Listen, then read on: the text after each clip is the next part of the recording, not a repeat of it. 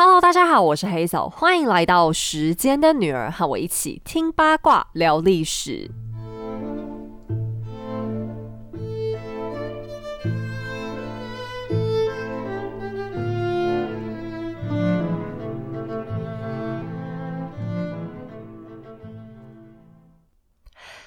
在你的记忆中，历史总是在枯燥乏味与死记硬背里循环吗？想自己查资料，却老是看见农场文章真假难辨吗？你的心声都被听见了。由故事 Story Studio、联经出版及 Set Knowledge 知识卫星三方携手打造的线上课程《世界脉络议题思辨：给所有人的中国史》，将带你用世界的角度重新认识中国历史。透过课程，你将会发掘过去历史中不为人知的一面。原来浪漫的诗人李白有着激情的政治抱负。你没听过的商朝王后居然会带兵作战。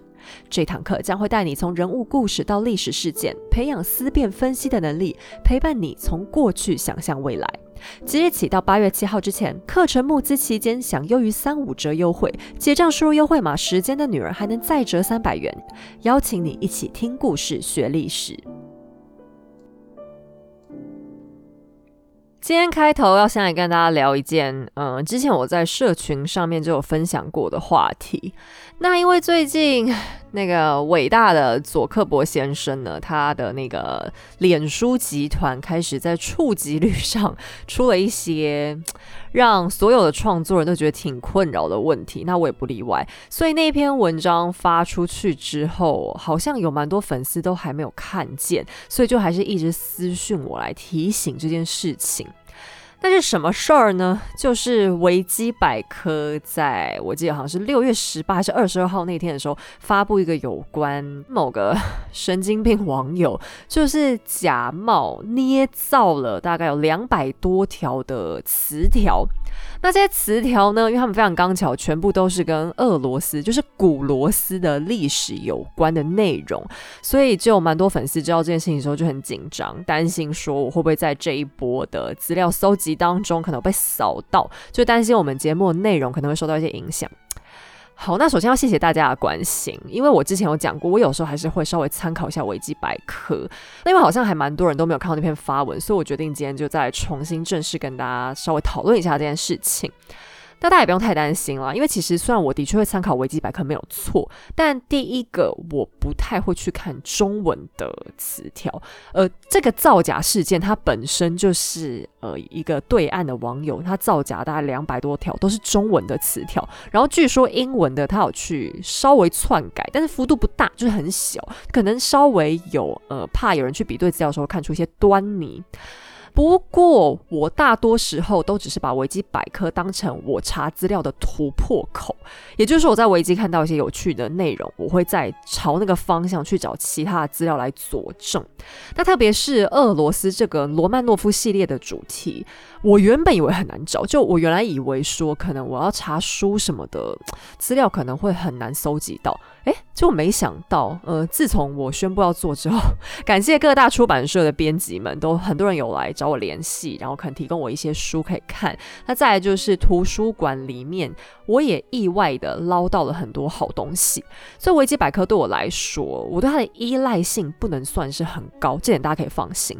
不过这也要讲到，就是维基他们有一个优势，就是在时间线上的整理是相当值得参考的，还有一些人物的关系，比方说。你要去查一些国王、皇后他们的爸爸妈妈、兄弟姐妹有谁的话，基本上维基百科它有一个特别的格式，就你每点进去的时候，都可以非常清晰的看到所有的结果。所以我在参考维基百科的时候，主要都是这些比较比较制式、比较难被篡改的内容上，就是这些名词时间线上，我比较会去看它。那说到这件事情，我真的也是蛮想掐死那个网友的。老实说，我看到大家是挺气的，因为我觉得维基百科其实算是网络上一个算是全世界大家都很有默契的地方。那它确实有时候会被拿来操弄，特别是在一些政治事件。呃，被当做一些恶搞的对象，就特别是有些政治人物可能出一些包，不小心讲错话，讲一些荒唐内容，那很多人就会去故意恶搞他在维基百科上面的条目。但是正常来说，就是去掉政治是这个本来就很多口水的事情，大多数的人都不太会对维基百科做这么无聊的事。那这一次的事件呢，我是可以蛮肯定那个网友他的出发点跟政治应该是没什么关系的啦，因为我去看他篡改那个清单。因为他改那内容，就大概真的都是十三、十四世纪，就是不知道几百年前。然后现代人，就除非像我是刻意去查这些资料，否则一般真的没什么人会在意的内容。那他为什么要这么无聊呢？还蛮多粉丝那时候都开玩笑说他怎么不去当编剧？那我看到有粉丝跟我讲说，他好像是因为不知道是打电动还是玩什么游戏，就不知道是想要培养什么积分之类啊，我也搞不清楚啊。反正就是他的出发点是因为一个很无聊的事情去搞了这个问题出来。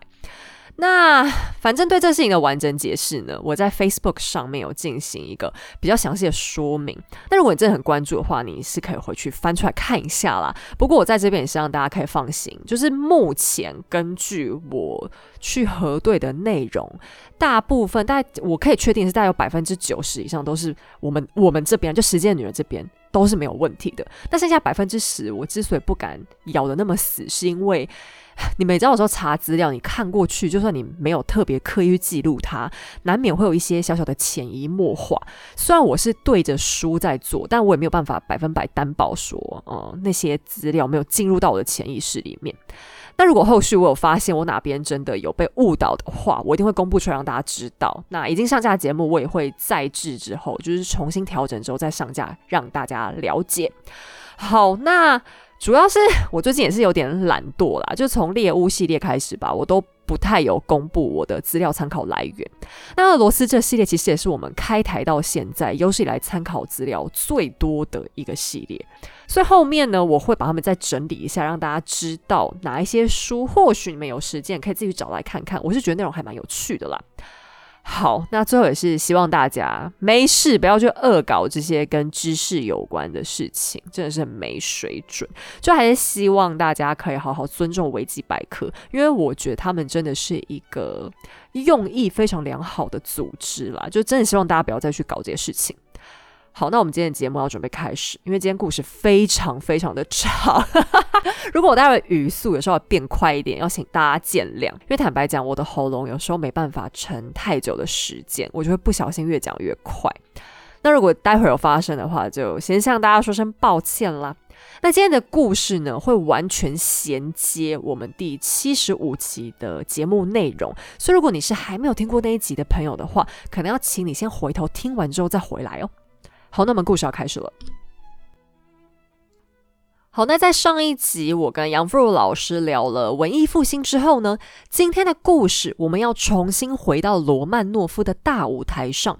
那个伟大的女人终于准备要真正踏上专属于她一个人的伟大之路。她由德国乡下的苏菲公主受封为俄罗斯女大公，接着再成为了皇储的妻子，而后又成为了未来沙皇的母亲。我们可以看到，这个名叫叶卡捷琳娜的女人，以身份来看，简直就跟坐电梯一样，一路往上。乍听之下，你可能会以为这是一个麻雀飞上枝头变凤凰的故事，但实际上，到目前为止，越往前走，叶卡捷琳娜的处境却越痛苦。在她生下了长子保罗之后，她简直来到了人生的最低谷。首先是她必须面临一个非常自然的现象，那就是产后忧郁症。由于怀孕生产对女性的身体是一个非常剧烈的变动，特别是刚生完之后，荷尔蒙会出现急速的下降，所以产后忧郁症在女性身上是很常会发生的问题。不过，如果能受到妥善的照顾，情况有机会在短短的几天到几个礼拜之内就会消失。可是对叶卡捷琳娜这就难了。别说是什么坐月子了，她连儿子都被别人给抢去。她的顶头上司兼实际上的婆婆伊丽莎白女皇，俨然以保罗的生母自居，孩子才刚落地就已经被抢走了。接着，你也不用指望叶卡捷琳娜的丈夫能给予多少支持。彼得大公对儿子毫无感情，对叶卡捷琳娜更是冷淡。当妻子分娩的时候，彼得还是被硬生生拖到产房外面等待的。要不是女皇坚持彼得必须到场才能彰显保罗血统的合法性，只怕彼得还正在家里头烂醉呢。在孩子诞生以后，叶卡捷琳娜首先收到了一笔十万卢布的大红包，作为她生孩子的奖励。而彼得竟然对此大发脾气，他认为自己在生孩子这件大事里面也有功劳，也应该拿一份。为了平息纠纷，女皇一时之间手头紧，居然只好先跟叶卡捷琳娜把红包给要走，在打发完彼得之后，才又掉头寸来补偿孩子的亲妈。可是除了钱之外，彼得对老婆孩子丝毫不在乎，他身边的德国团队更是对叶卡捷琳娜各种恶言相向。不过这一点对于叶卡捷琳娜倒不是大问题。我在第七十五集的节目当中讨论过，有关保罗的亲爹到底是谁，至今也还没个定论。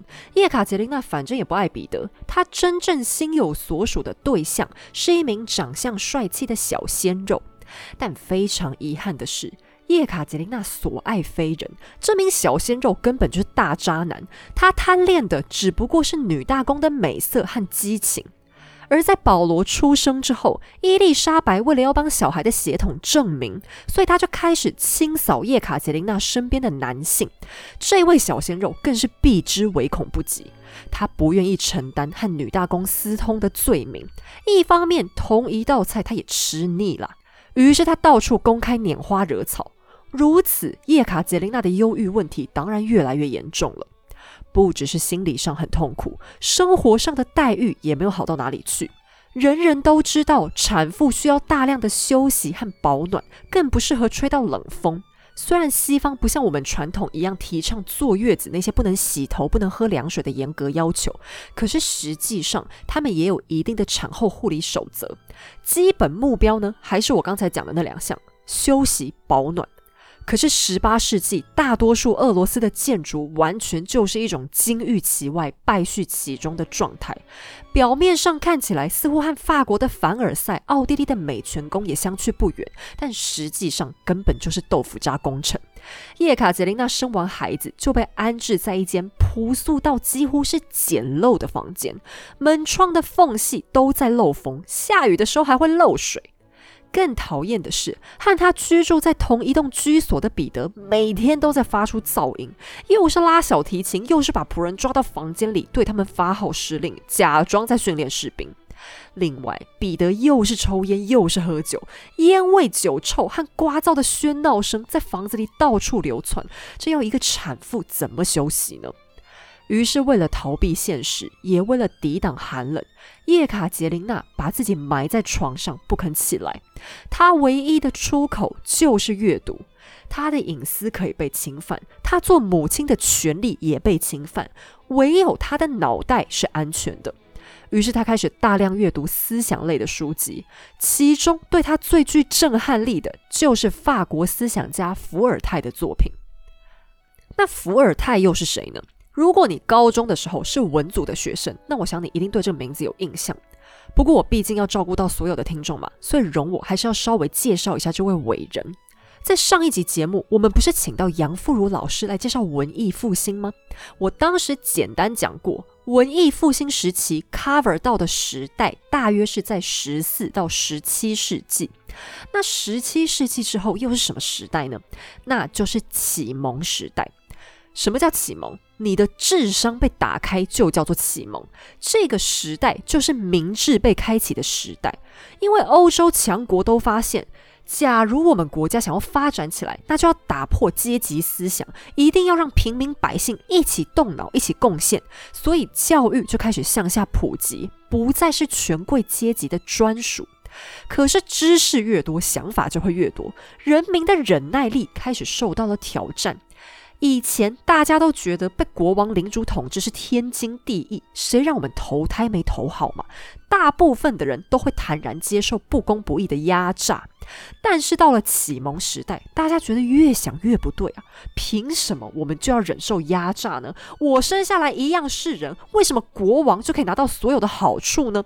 于是人类历史上很多的重大事件都是在这个时代发生的，其中就包含了法国大革命，还有美国独立。而伏尔泰可以说是启蒙时代的先驱和导师。除了因为他的思想很敏捷，讲话又有道理，另外还因为他很有幽默感，所以他提出的论述也很容易就可以传播出去。那伏尔泰的中心思想又到底是什么呢？其实你一定不会陌生，那就是人文主义。上一集故事里，杨富如老师帮我们仔细介绍了什么叫人文主义。说白了，就是去强调每一个个体的特色和自我。那你可能会觉得很奇怪啊，文艺复兴就在那边人文主义，人文主义怎么到启蒙还在人文主义呢？因为伏尔泰的这个人文主义是向下扩散的，他不只强调了独立个体的特色，还有独立个体的人权。所谓法律之前人人平等这个概念，就是追随这个时代伏尔泰和启蒙时期的思想。伏尔泰不但反对君主制度，还特别痛恨教会。他经常会直接公开指控天主教会根本就是诈骗集团，还骂教宗就是两只脚的禽兽。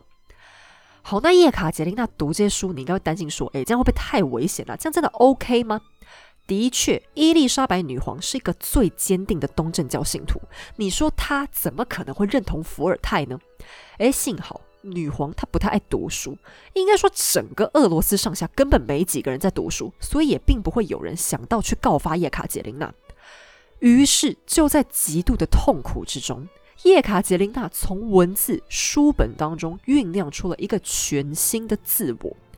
不只是伏尔泰，他还阅读了大量的历史、法律书籍，甚至还包含了孟德斯鸠的法义。那《法义》这本书，我只想简单介绍一下。反正它就是一本讨论法律制度的书。它还有另外一个翻译的名字，叫做《论法的精神》。那你光听我这样叙述就知道，这本书非常艰涩、非常枯燥，而且非常难懂。也就是那种你失眠的时候拿起来读，可以很快就睡着的书。可是叶卡捷琳娜不但全看完了，而且她竟然还看懂了。那你说黑手干嘛花这么多时间介绍叶卡捷琳娜的书单呢？难道是要推荐大家去读吗？我可以大方的告诉你，他读的这些书，我个人是一本都不会去读的。原因也很简单，因为我看不懂，而且我也没有从政的野心，所以也没有读的必要。然而，没有人知道，正是在这些阅读当中，叶卡捷琳娜转变成了一个截然不同的人。这些文字正安安静静的滋养他的政治力量。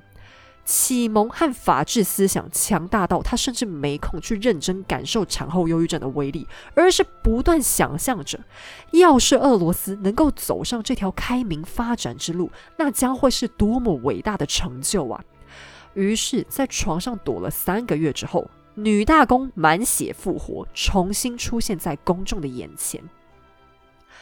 重生之后的叶卡捷琳娜身上多了一种沉稳镇定的气质，她拒绝再忍受彼得和他身边的那群死德国人的霸凌。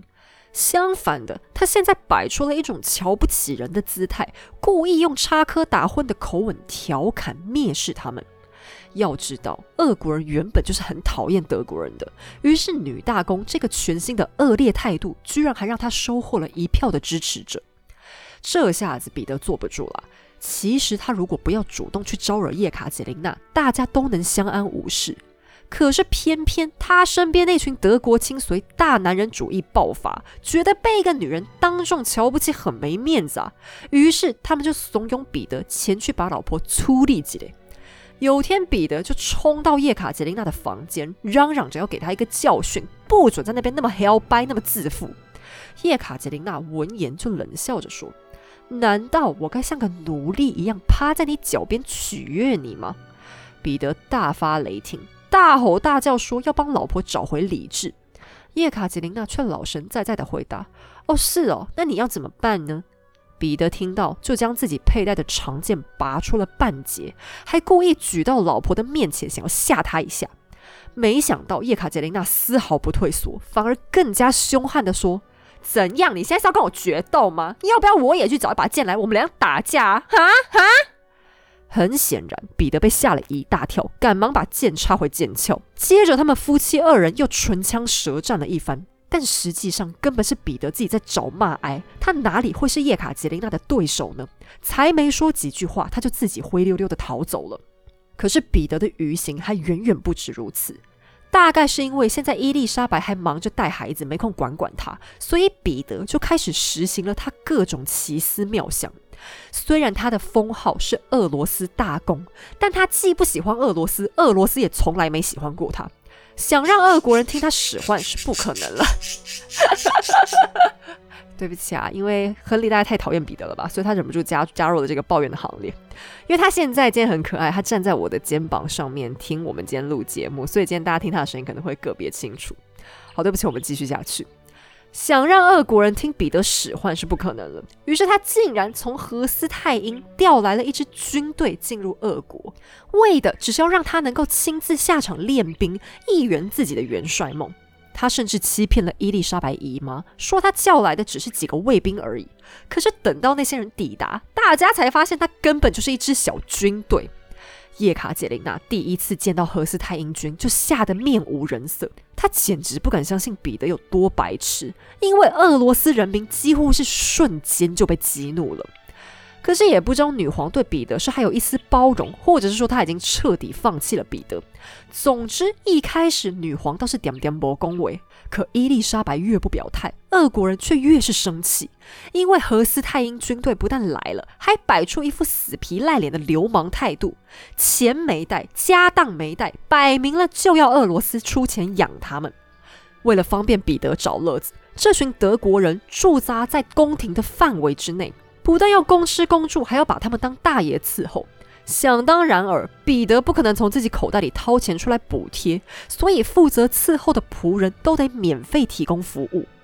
宫廷内上至总管厨师，下至马桶洗衣服，都在抱怨：为什么自己要给这群小丑当牛做马呢？而彼得还得寸进尺。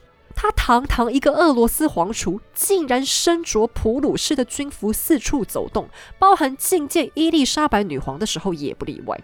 他的举动无疑是再三羞辱着供养他的俄罗斯帝国。就在彼得遭到全国上下怨恨的时候，叶卡捷琳娜的态度却非常明智。她能闪多远闪多远，生怕别人对她和何斯泰因产生任何一丝丝的联想。就连散步的时候，女大公也永远只会往军队的反方向走，还约束手下的女官和侍卫，绝对不准和那群人说任何一句话。现在俄国人都知道女大公和他们站在同一阵线，谁还会记得她身上流动的其实也是德意志血统呢？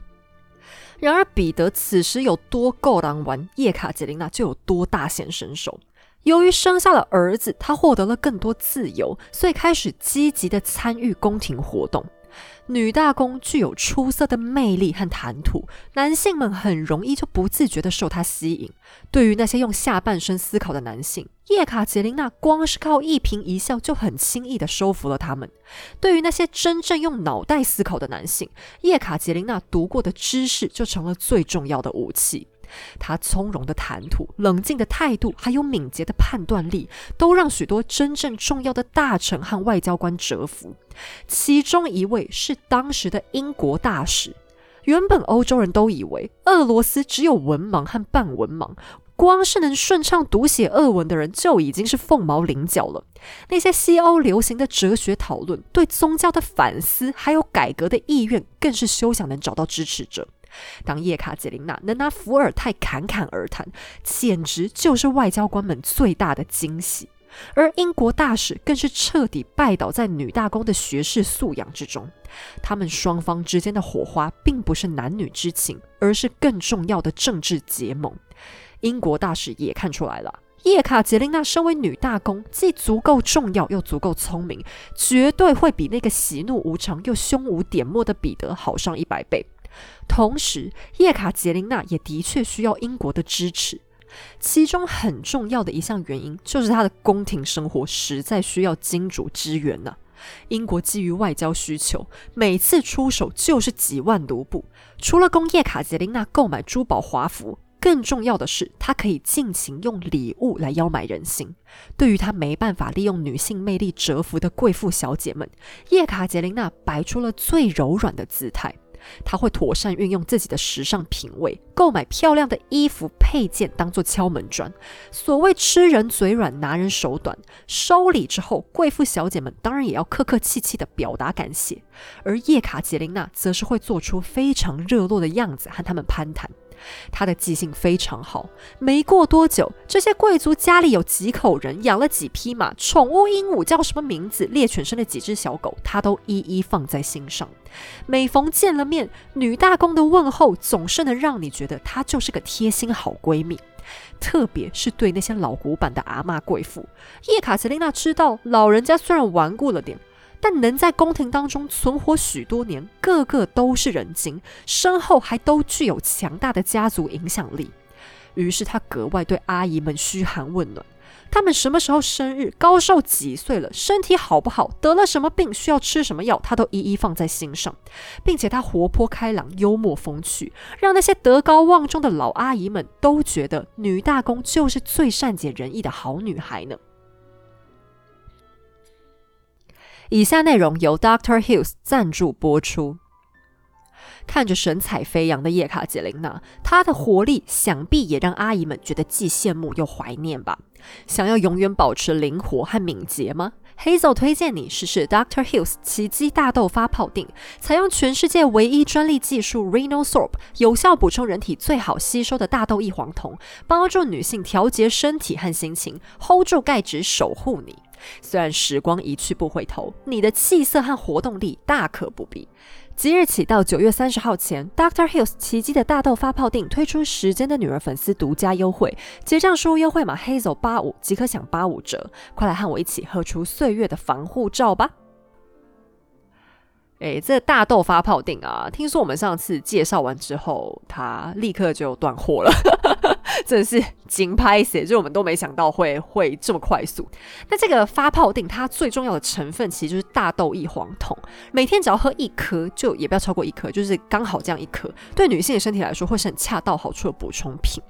那大豆异黄酮其实就是帮助女性荷尔蒙可以稳定的植物性营养素，只是说坊间很多的产品大都只会去强调它的剂量，可是没有探讨吸收力。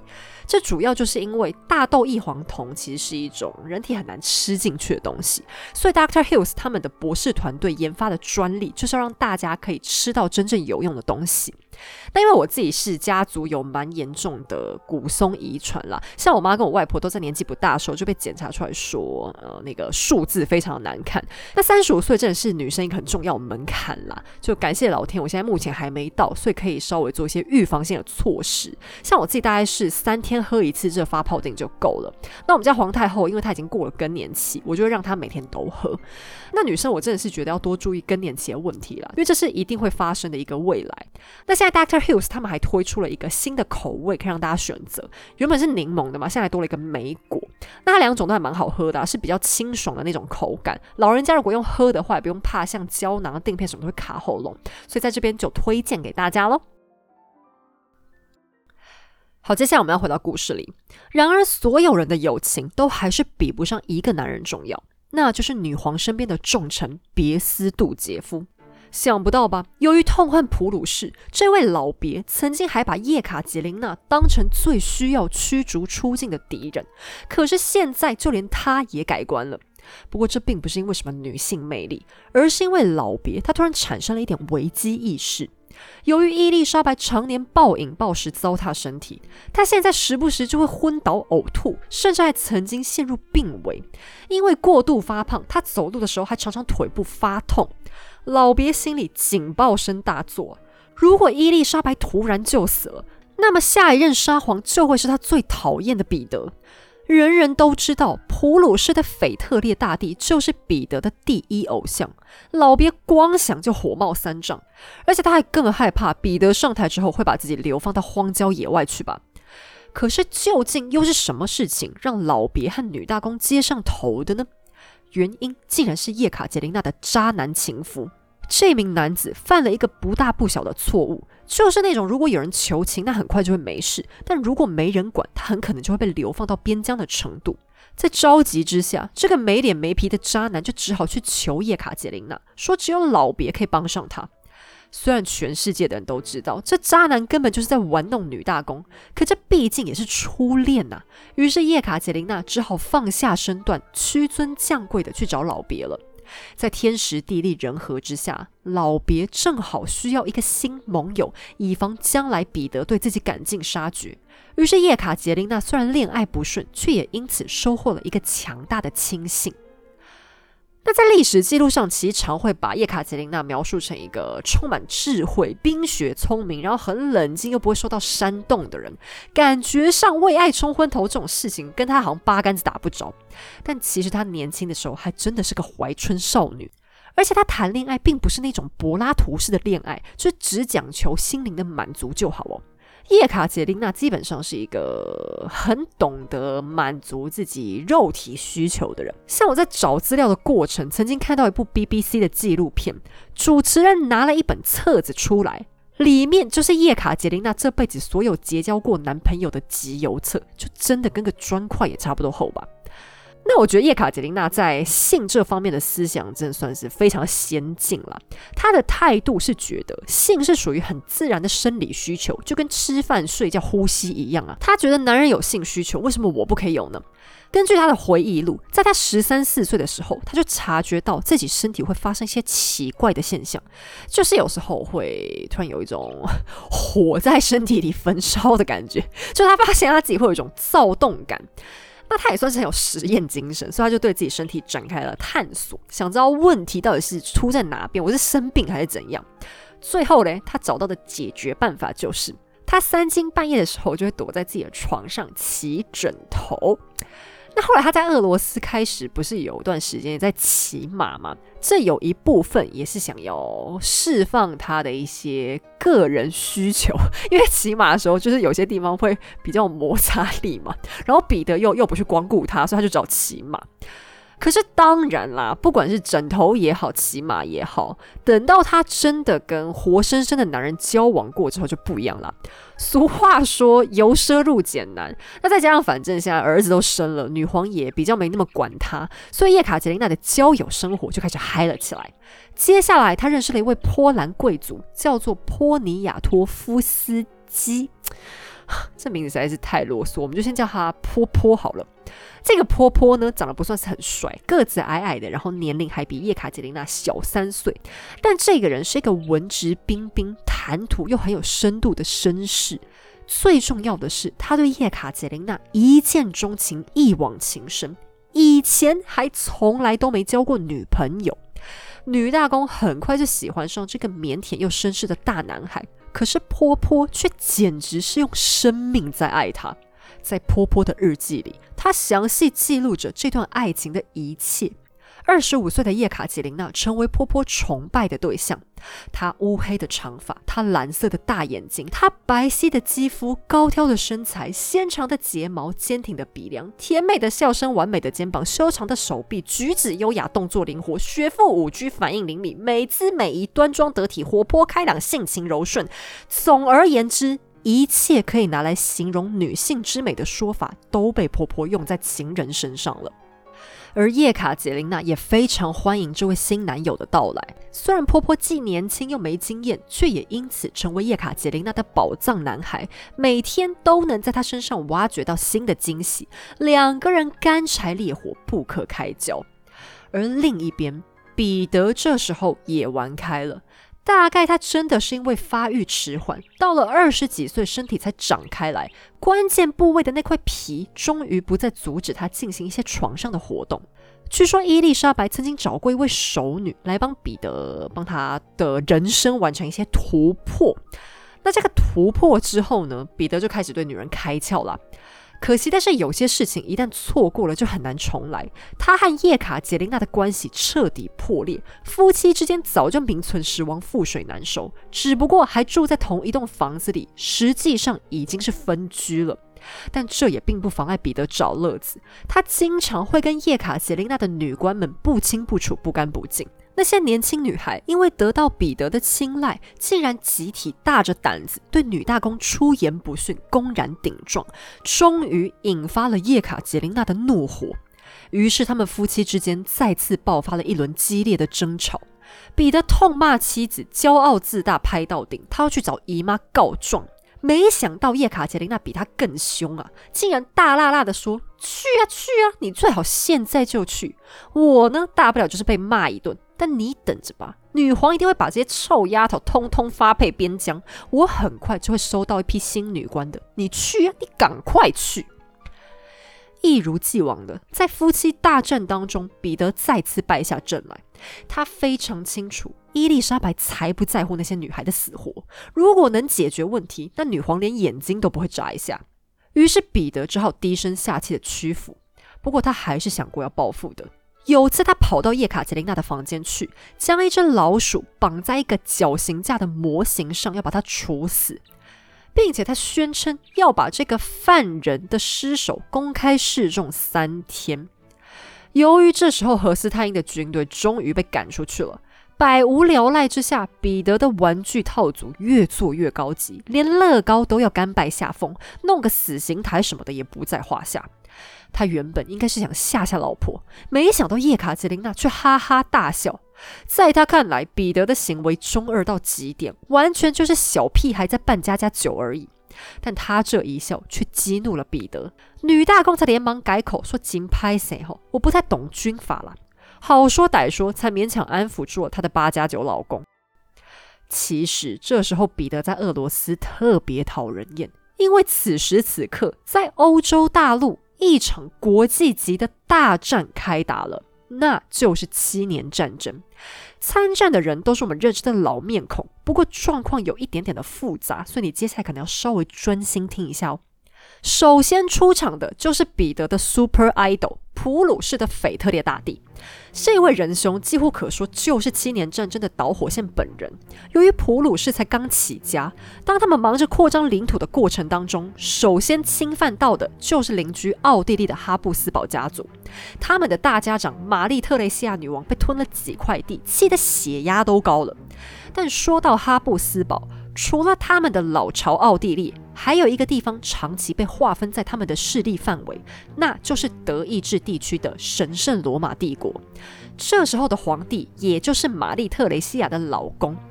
但普鲁士和神圣罗马帝国都在德意志地区，腓特烈当然会想吃几口帝国的肥肉嘛，所以又更加激怒了玛丽特蕾西亚。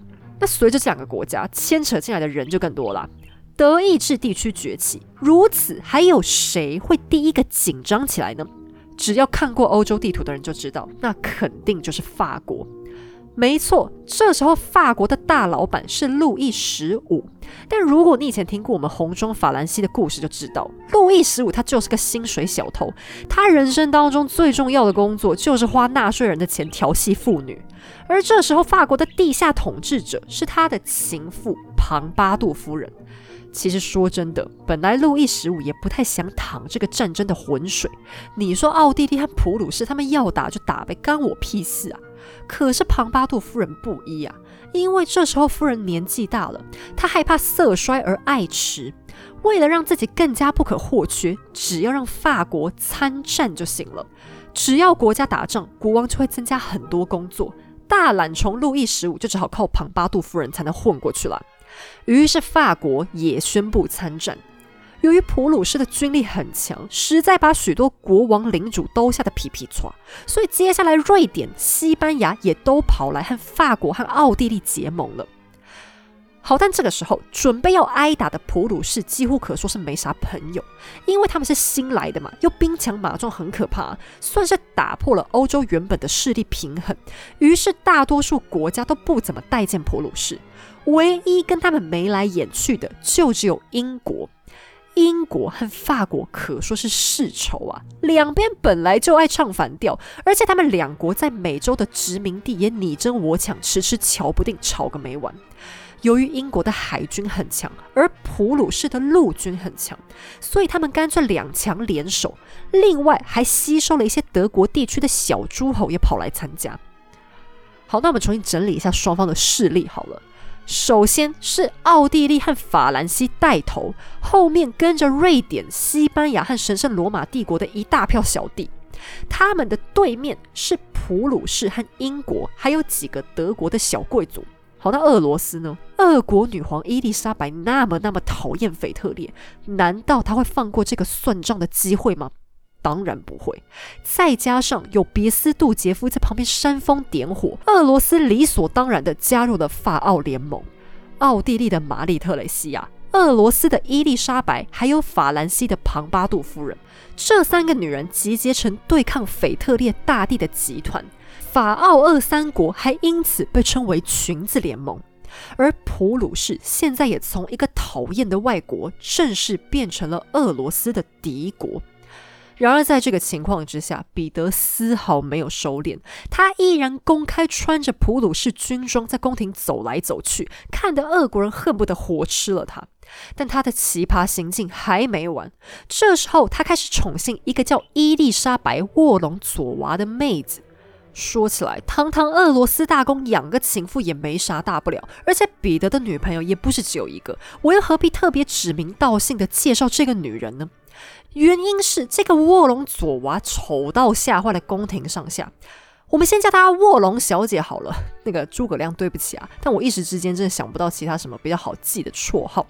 那反正呢，这位妹子也真的长得很恐龙。她因为家世高贵，原本是叶卡捷琳娜的女官，可是她的脸蛋难看不说，还天生是个驼背，脸上还有天花留下来的大量疤痕。不过，因为要是这样，我就嘲笑他，那也太不厚道了。残疾人士也是可以拥有真爱的，搞不好他内在很美呢。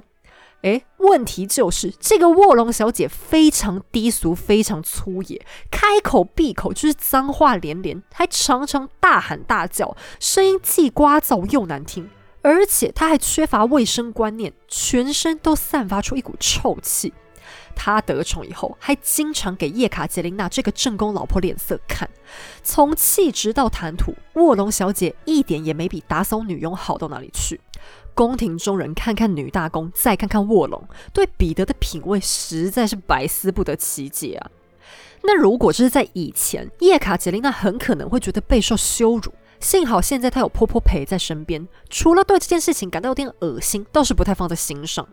对于宫廷来说，彼得和卧龙小姐的恋情虽然可笑，但男人出轨总是可以被容许的。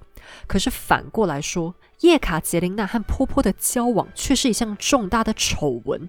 即便人人都知道女大公的婚姻悲惨到了极点也一样。对当时社会上的男人来说，婚姻破裂并不稀奇，但老婆公开出轨则无异于羞辱。我的东西就是我的，别的男人怎样都不许碰。可是彼得在这一点上倒是跟别人都不太一样，他还积极的鼓励老婆的婚外情，因为叶卡捷琳娜很害怕，要是露馅，伊丽莎白可能随时都会把婆婆驱逐出境。可彼得竟然主动伸出友谊的手，要求家里上上下下都要帮忙 cover 老婆谈恋爱，亲手把头上的绿帽戴好戴满。他甚至还会安排 double dating，让他们四个人一起约会。于是，在大公住所的夜晚，你经常可以看到这样的画面：在花园的凉亭，一对气质粗野又醉醺醺的男女不停高谈阔论，大声喧哗；他们的旁边则坐着另一对斯文秀气、尴尬又无奈的情侣，面面相觑。那你可能会觉得很奇怪，彼得怎么会大发慈悲，竟然对叶卡捷琳娜这么大方呢？其实，在这段婚姻关系当中，彼得长期都处于一种严重的自卑状态。面对美貌优雅又博学的叶卡捷琳娜，表面上彼得总是盛气凌人的欺负对方，但那一切都是他自我安慰的反射而已。每一次他碰到了困难，必须向老婆求救的时候，他都陷入了深深的矛盾。他并不是个有深度、有度量的男人，他想要的并不是一个能让他欣赏、尊重的伴侣，而是对他言听计从的附属品。虽然他痛恨德国的一切，崇尚德国的种种，但骨子里他丝毫没有西欧绅士的任何风度，反倒像极了东正教老派的大男人主义。他之所以会喜欢卧龙小姐，正是因为卧龙的各项条件都只有比他自己更差，必须紧紧依附在自己身边才能获得地位。卧龙扮演的是一个乖巧听话又乐于奉承的情妇角色，这些都大大增加了彼得幻想当中的男子气概。如果你还记得之前的故事，那你可能还会联想到，彼得在过去也曾经向另一个长相平庸的女官表示过好感，反倒是那些如花似玉、美貌多情的女孩记不起他多少的爱意。这是因为他根本不懂什么是爱情，他想要的只不过是对女人呼来唤去、颐指气使的威风罢了。而他之所以支持叶卡捷琳娜的恋爱，也只是因为他想要施恩于对方。有生以来第一次，他那个处处比他强的妻子必须要向他低头。其实叶卡捷琳娜非常讨厌和彼得他们进行 double dating。她和婆婆，彼得和卧龙两对情侣根本就不是在同一个水准上的生物啊！但彼得每次看到叶卡捷琳娜困窘的表情，就越发乐不可支。这种心理上的胜利，让他才不在乎什么戴绿帽的问题呢。很快的，叶卡捷琳娜竟然再次怀孕。我想你听到这里，已经可以百分之百肯定，这个孩子绝对不是彼得的种。彼得对此大发雷霆，可是他生气的原因并不是自己头顶发绿光，而是因为老婆怀孕就要休养，如果休养就不能参加公开活动，如果老婆不参加，那他自己就得参加。可是彼得只想要赖在家里面烂醉玩玩具，所以情绪失控之下，他居然大声抱怨：“诶，她怀孕到底干我屁事啊？谁知道那是哪来的野种？为什么我竟然还要因为这种原因增加工作嘞？”此话一出，所有人都大惊失色。这世界上有些事情真的是只可意会不可言传。谁想到彼得这个大头呆竟然敢讲如此大逆不道的话？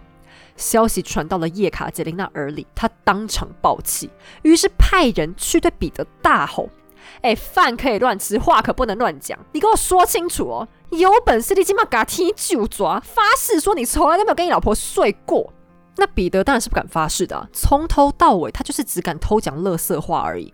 因为他一旦真的发下这种誓言，然后传了出去，伊丽莎白一定会直接对外宣称说彼得大公已经踢笑了，然后把他废掉，甚至流放去精神病院关起来都有可能。为了维护保罗血统的正当性，女皇是绝对不会容忍彼得捅破真相的。更何况，其实彼得和叶卡捷琳娜真的也有圆房过，这种撒谎般的誓言，他倒是也说不出口。于是彼得就只好摸摸鼻子，闭上了嘴。没过多久，叶卡捷琳娜再次分娩，这次她生下了一个女儿伊丽莎白。按照姐姐安努施卡的本名，为小女孩取名叫做安娜。可惜的是，这孩子只活了十五个月就呜呼哀哉。但叶卡捷琳娜甚至没有感到悲伤，因为小安娜就像保罗一样，一出生就被女皇抱走了。这次女大公已经有所准备。她调整好心态，全当自己就没生过这个女儿一样。经过了两次生育，女大公的身边仍然一个孩子都没有。不过叶卡捷琳娜之所以不太难过，还有个更重要的原因，那就是她自己都岌岌可危了。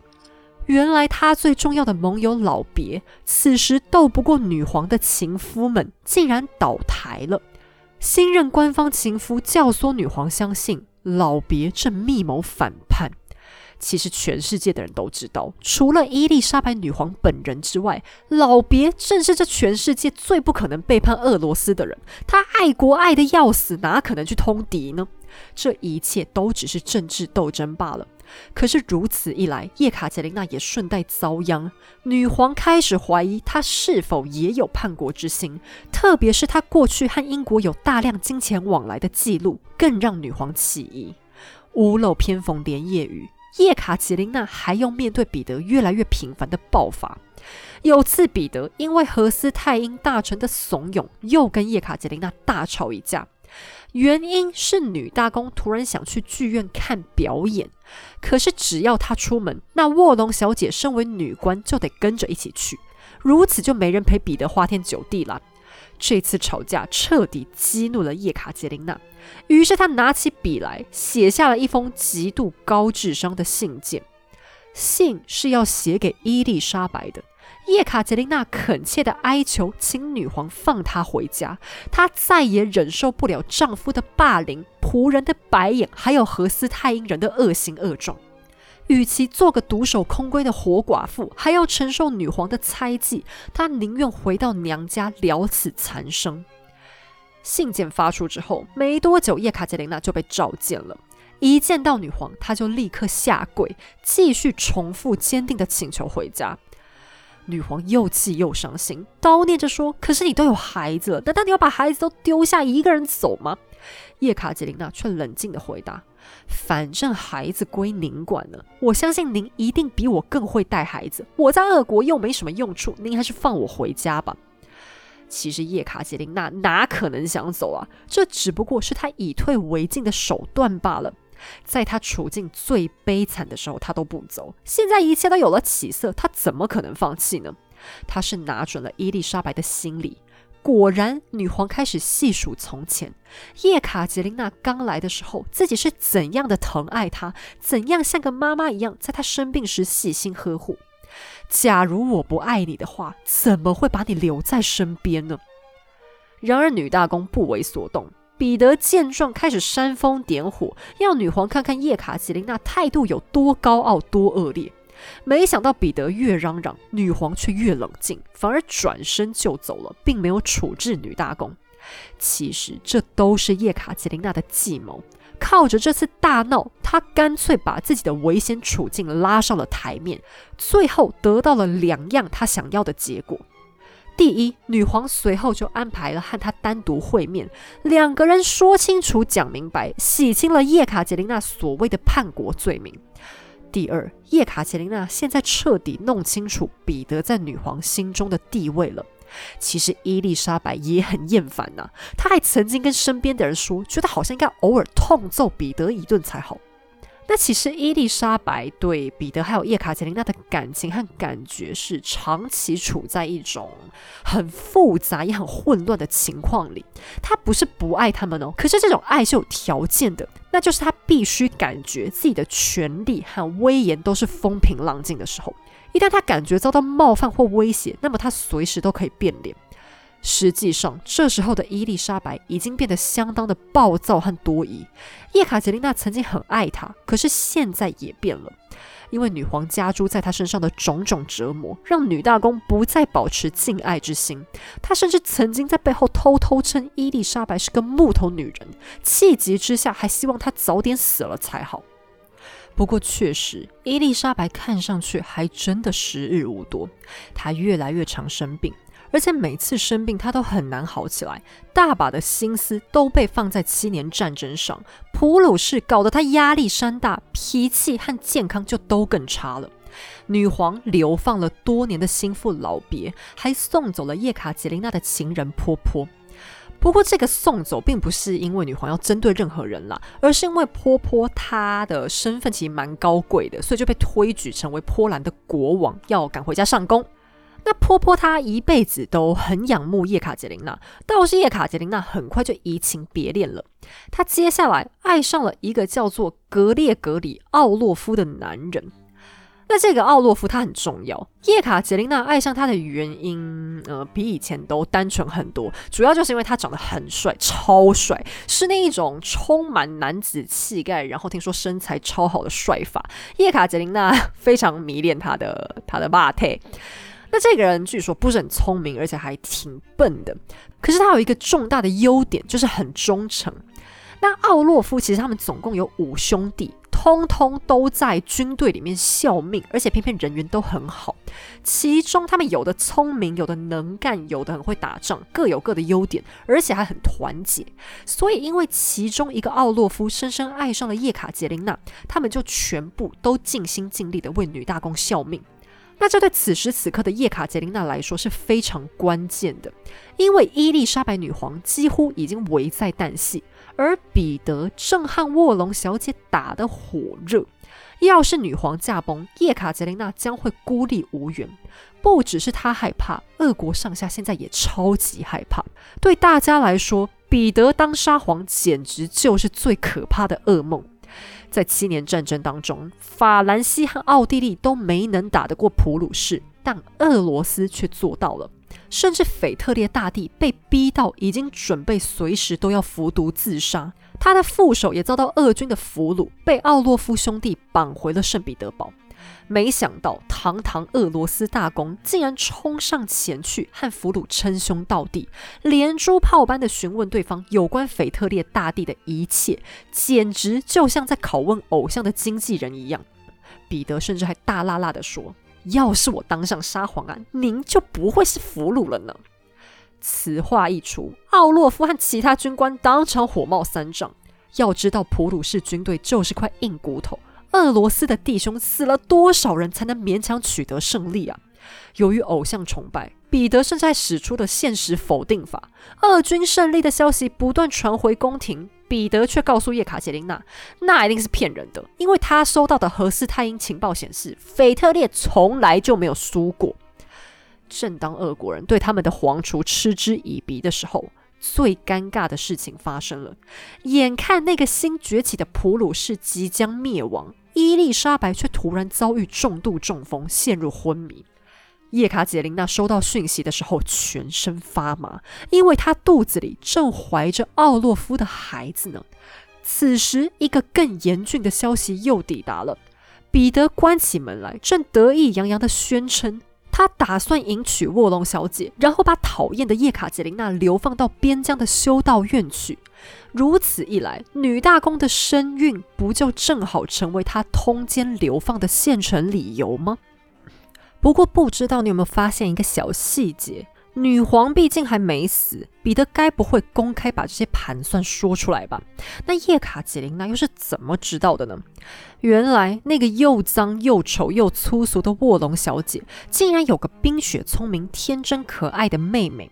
那她的名字我们就先不记了，因为她跟叶卡捷琳娜同名，然后她老公的名字都超级啰嗦。反正她年纪小蛮多的，我们就先叫她美眉好了，因为女大公也把她当美眉一样看待。这个美眉跟卧龙一点也不一样。因为他饱读诗书，所以很识货啊，就非常非常的崇拜叶卡捷琳娜。在他心目中，女大公就是最完美、最优雅又最睿智的偶像，并且他也非常瞧不起姐姐卧龙抢人老公的行为。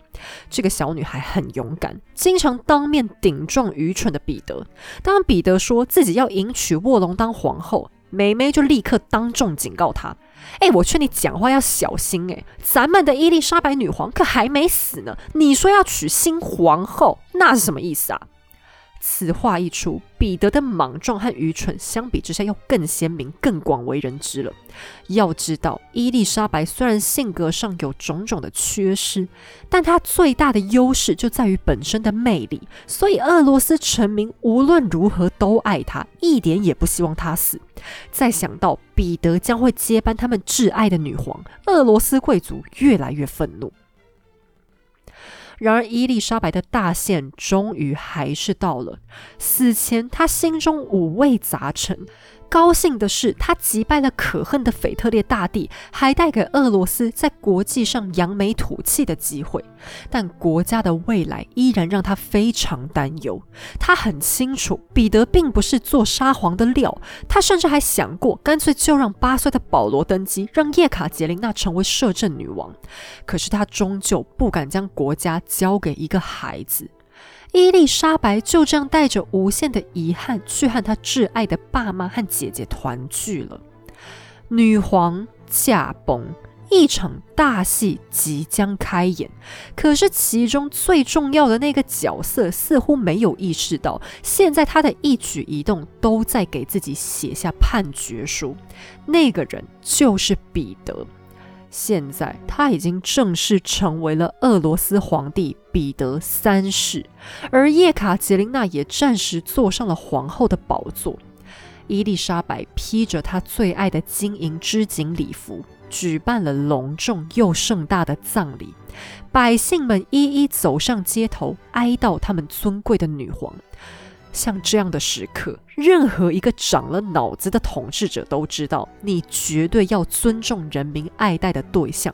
可是彼得三世却反其道而行，对他来说，伊丽莎白是他长期的压迫者，二十年来逼着他离乡背井，来到这个他万分痛恨的地方，不得离开。他甚至也没想过，他心爱的家乡何斯泰因，要不是得到俄罗斯的金援，只怕早就已经财政破产了。他心心念念的都只有自己受过的委屈。他娶了自己不爱的女人，在重重监视之下苟延残喘。这一切都是霸道的姨妈造成的恶果。因此，他下令俄罗斯宫廷不必服丧，甚至还大开宴会，要求所有人都要穿着五颜六色的衣服出席，用以庆祝他成为沙皇。在加冕典礼上，俄国军队鸣放礼炮，整齐划一的向他行礼致敬，惹得他龙心大悦，乐不可支，还频频表示：“哎呀，还真没想到大家这么爱我啊！”其实向皇帝致敬只不过是军队的 SOP 而已，大家都是为了领薪水罢了，难道还有人敢不行礼吗？但彼得只要看见军队就高兴，迅速就陷入了美好的幻想。他在葬礼上丝毫没有任何悲伤之情，甚至连基本的尊重都没有。他拒绝守灵，还拒绝向女皇的遗体跪拜。教堂的祭坛上，神父们还在进行仪式呢，新皇帝却到处乱晃，还时不时呵呵大笑，向神父扮鬼脸、吐舌头。他天天都泡在酒精里，根本不在乎自己的失态。在移动棺木准备下葬的途中，他还故意到处乱窜，让身后那些年迈的贵族耆老们不知所措。而沙皇每次看到他们尴尬的样子，都又笑又闹的没个正经。反观另一边，新皇后叶卡捷琳娜却带来了第一流的演出。她对彼得狂欢的指令充耳不闻，脱下了所有的珠宝首饰，只肯穿着全黑的礼服和面纱亮相。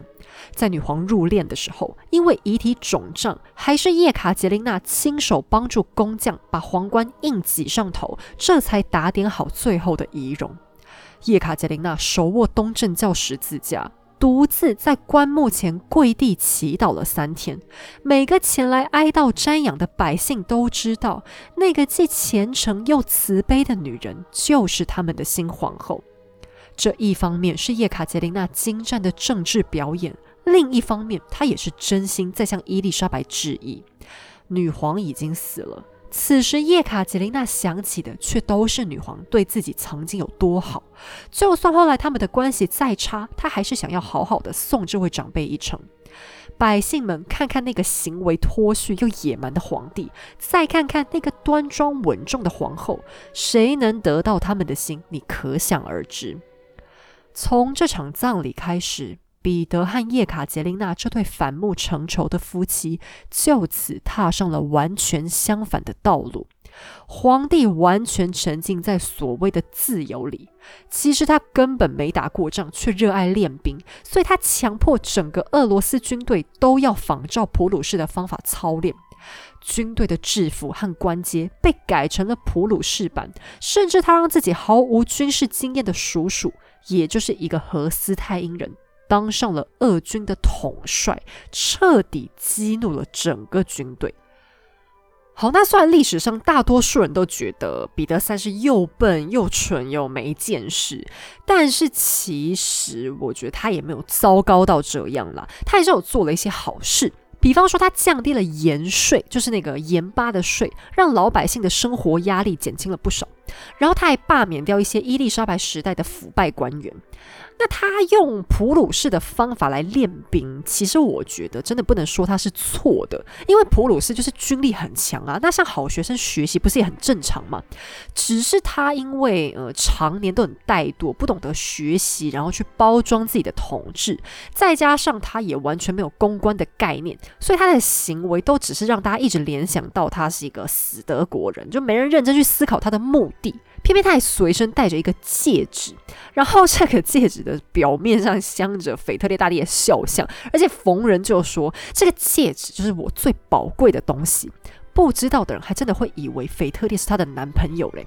其实说真的，彼得也并不是一个坏人，他只是幼稚。他对叶卡捷琳娜所谓的虐待，很多都是因为他真的非常非常非常的幼稚，并不是说他真的罪大恶极。像这个时候，他想到了一个很可怜的人，那就是曾经的伊凡六世。那个苦命的男孩被关押了十多年，只不过是因为伊丽莎白自己疑心生暗鬼，而彼得自认伊凡不会造成任何威胁，所以就盘算着要放他出来。算皇帝宝座他是不可能让给伊凡，但好歹可以让人家活得像个人样。于是新皇帝亲自去拜访，结果却震惊的发现，常年的监禁已经让伊凡神志不清，连话都不会说。这个凄惨的年轻人住在一个又脏又旧的小房间，脸色死白，头发和胡子乱成一团。当彼得提出想要帮助他，伊凡唯一提出的要求，居然就只是一点新鲜的空气而已。彼得失望的走了。伊凡的惨况让他需要再想想该怎么办才好。现在他还有更多的事情想做呢，可是这些事情他还不如不做，因为他每一个决定几乎都是在找死。首先，他开始想对付东正教，因为腓特烈大帝向来对教会嗤之以鼻，彼得便想着要一样画葫芦。他强迫教堂拆除所有的圣像画和雕像，逼神父剃胡子，还想逼教会交出财产。这样的作风在西欧其实就是宗教改革的手段，但彼得却不明白。那些改革成功的君主，往往都伴随着精明的脑袋、稳固的王权，还有毒辣的手腕。像他这样不得民心的皇帝，如此做只是激发民怨而已，并且彼得还幻想走上一条康庄大道。于是他决定要废除从彼得大帝到伊丽莎白长期建立下来的间谍情报网。他认为监控别人的生活是一件很不道德的事情。可是他却没有想过，王权的稳固有时候靠的就是像这样的必要之恶。然而，这些行为和接下来的事情比起来，充其量只能说彼得是天真和无知而已。最后击垮他的，还是一项终极的愚行。俄罗斯耗费了大量的人命和资源，终于把普鲁士逼到了一条绝路上。这场战争的胜败至关重要。伊丽莎白女皇这个爱美到极点的女人，甚至曾经发誓自己宁可卖掉裙子和首饰，也要给国家带来这场胜利。可是彼得却随便就把这场已经到嘴边的胜利给丢了。他好比一个完全失去理性和智商的追星族，竟私下和普鲁士签了秘密协定，两国要永结为好，再也不会发动战争，并且俄罗斯将会拱手归还这些年来辛苦打下的所有普鲁士的领地，还会跟着普鲁士一起对抗法国和奥地利。换句话说，那些在战场上抛的头颅、洒的热血，通通都白搭了。甚至他还下令俄军立刻调转马头，加入普鲁士的军队，联手向奥地利进攻。原本濒临死亡的普鲁士就此起死回生，还在历史上缔造出了一个荒唐的名词——勃兰登堡王室的奇迹。那勃兰登堡就是腓特烈他们老家的一个领地的名字。这个奇迹说的好听，实际上就是在嘲笑俄罗斯的悲哀罢了。七年战争就在彼得的荒腔走板之下彻底变调。奥地利和法兰西这下只能被迫和普鲁士签订和平协议。法国甚至气到直接和俄罗斯断交。玛丽特雷西亚女王还从此恨上了俄国。现在彼得断了自己所有的后路，他得罪了东正教，得罪了军队，得罪了百姓，最后还得罪了国际盟友。什么样的国家还能再忍受这样一个愚昧的统治者呢？更疯狂的是，他接下来要求俄军出兵丹麦，理由是荷斯泰因有个小城市被丹麦拿去了。这个小城有多小呢？它几乎就只是几个小村庄组合在一起而已。虽然现在的俄国皇帝同时兼任何斯泰因公爵，但那是你家的私事啊，又干俄军什么屁事呢？甚至连腓特烈大帝都私下劝说彼得不要这样公器私用，但俄国皇帝一意孤行。其实他背后真正的理由，只不过是想在战场上逞一回威风罢了。在此同时，彼得依然不断羞辱自己的正宫老婆。一次公开 party 上，他逼迫皇后亲手给卧龙小姐佩戴上了叶卡捷琳娜勋章。那这个勋章是为了纪念以前的叶卡捷琳娜一世成立的。通常只能由皇后或者女大公佩戴，也就是沙皇的姐妹、女儿或者是儿媳妇。所以彼得的逼迫，无疑就是在叶卡捷琳娜脸上打巴掌。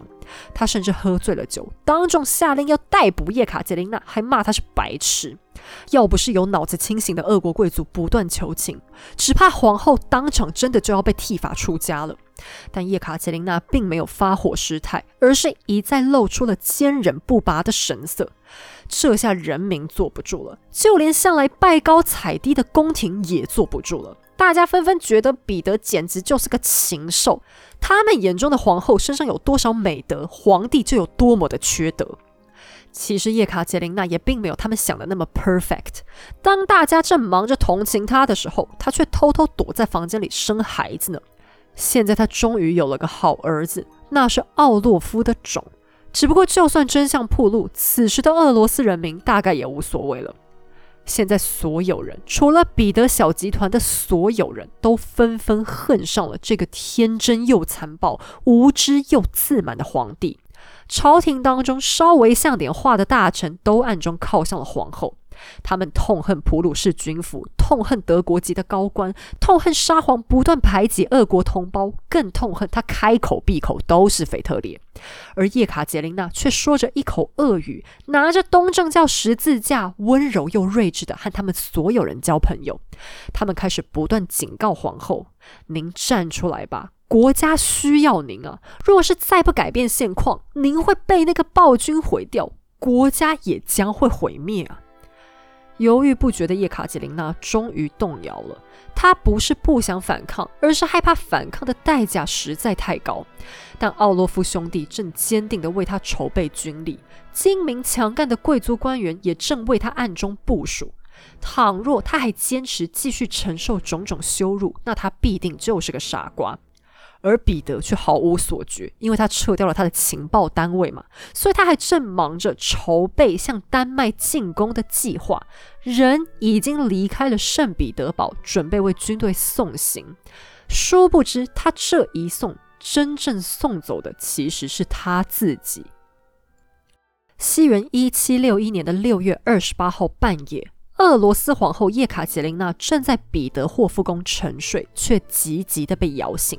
她甚至连睡衣都还来不及换下，就被催上了马车。沿途，她那又帅又忠诚的男朋友十万火急地和她碰头，因为一切终于在天时地利人和都到齐的情况下紧急准备好了。他们一伙人整夜奔驰，抵达了军营。